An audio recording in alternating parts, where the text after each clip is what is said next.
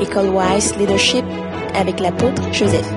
L'intégrité, je m'interdis de tomber dans quelque légèreté que ce soit pour mettre ma main sur quelque chose qui appartient à autrui. C'est-à-dire, ni par la parole, ni par les sentiments, ni par les pensées. Je ne m'occupe pas des gens. Je ne vais pas m'occuper de ce que tu es en train de faire pour empiéter sur ton terrain. Je ne le ferai jamais. Hein?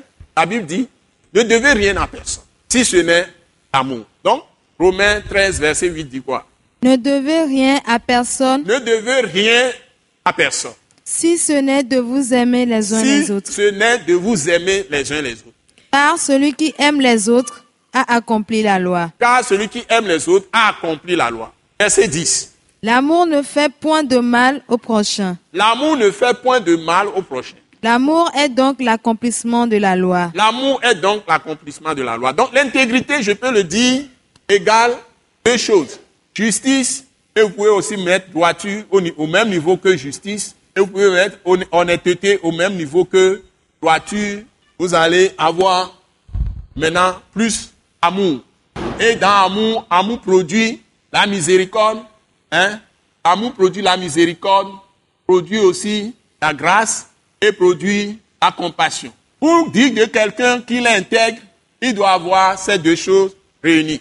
Et au-dessus de la justice, au-dessus de la justice, il y a la vérité. Puisque la vérité, c'est la lumière. Vérité égale lumière.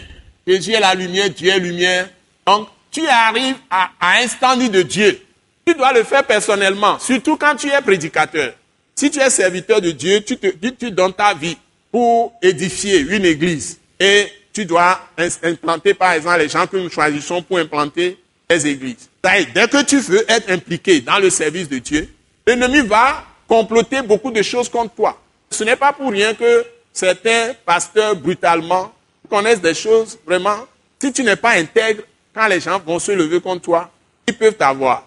Donc, ici, on dit ne devez rien à personne si ce n'est de vous aimer les uns les autres. Donc, l'intégrité totale.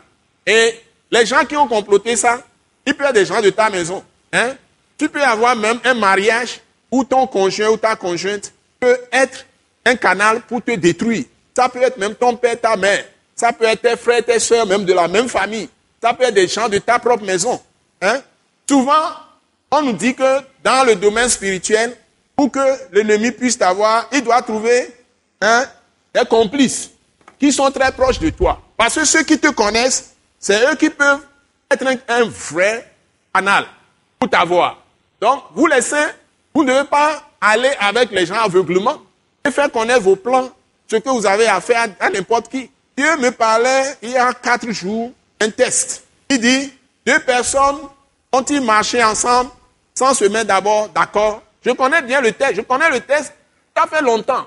Mais ce test ne- n'est plus jamais venu à mon esprit, ça fait au moins dix ans. Au moins dix ans. Et puis brutalement, ça sonnait tout le temps dans mon cœur. Deux personnes marchent-elles ensemble sans être mis d'accord auparavant hein? Et j'ai dû, pour calmer ma conscience, j'ai dû revoir ce test hier. C'est dans Amos, chapitre 3. J'ai dû voir le test hier. Et quand j'ai lu, j'ai relu, j'ai remédité Amos 3 hier, j'étais tout étonné. J'étais tout étonné. Beaucoup de choses se sont passées. Mais si la grâce de Dieu est restée avec moi, c'est que j'ai marché sans frémir réellement avec Dieu, Dieu lui-même. Les gens peuvent tout faire. On peut tout dire. Ce qu'on ne peut pas dire, c'est de douter de la foi et de l'intégrité de Joseph Kodjo Agbemere. Parce que Dieu m'a saisi très fort. Achète une Bible. Il il avait déjà répandu l'esprit sur moi. Et moi qui suis fils d'une féticheuse et d'un hounon, il répand son esprit sur moi. Je n'ai jamais pensé aller à l'église, connaître Dieu, et puis dire achète une Bible. Et quand je suis allé acheter la Bible, comme j'avais déjà fait la maîtrise aussi à l'université ici, c'était l'université du Bénin dans le temps, et j'aime la recherche, tout ça, je suis très, très bosseur.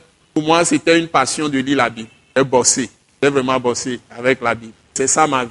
Je suis très passionné de la parole du Christ. Et je crois que, après, quand j'ai commencé à circuler dans le monde, et j'ai par- parcouru tous ces pays, je suis allé dans les églises un peu partout, et j'ai fait les recherches, tous les hommes de Dieu, leur biographie, leur histoire, leur ceci. D'abord, la Bible elle-même, c'est plein d'enseignements pour les histoires bibliques.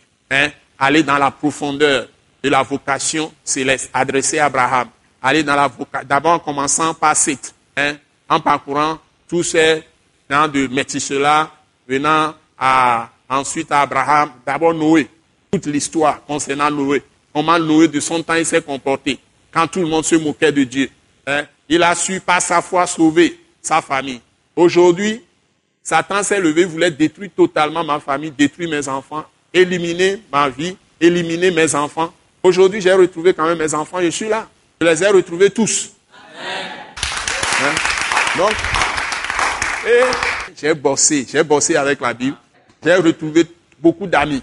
Beaucoup de gens ont compris le jeu du diable. Parce que je suis tenu dans l'intégrité, dans l'amour, dans la, miséricorde, dans la compassion. Vous voyez et quand Satan veut maintenant me détruire en intervenant maintenant dans l'invisible contre moi, là aussi Dieu m'a sauvé.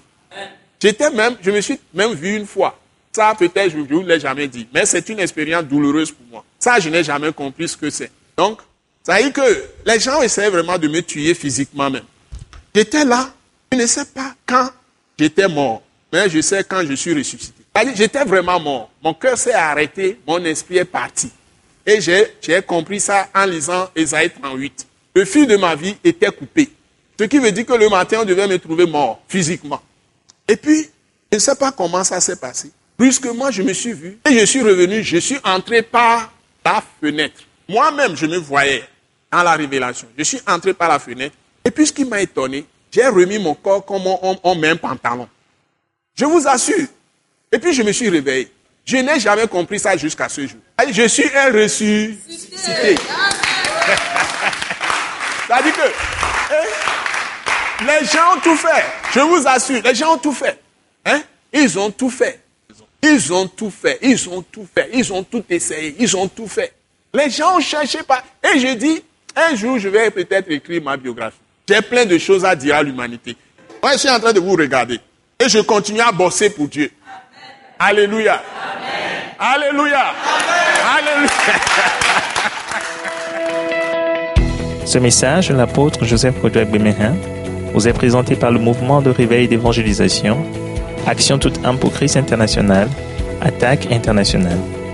Pour plus d'informations et pour écouter d'autres puissants messages, merci de nous contacter au numéro indicatif 228 90 04 46 70 ou de visiter le site web atacinternational.org. Soyez bénis en Jésus-Christ.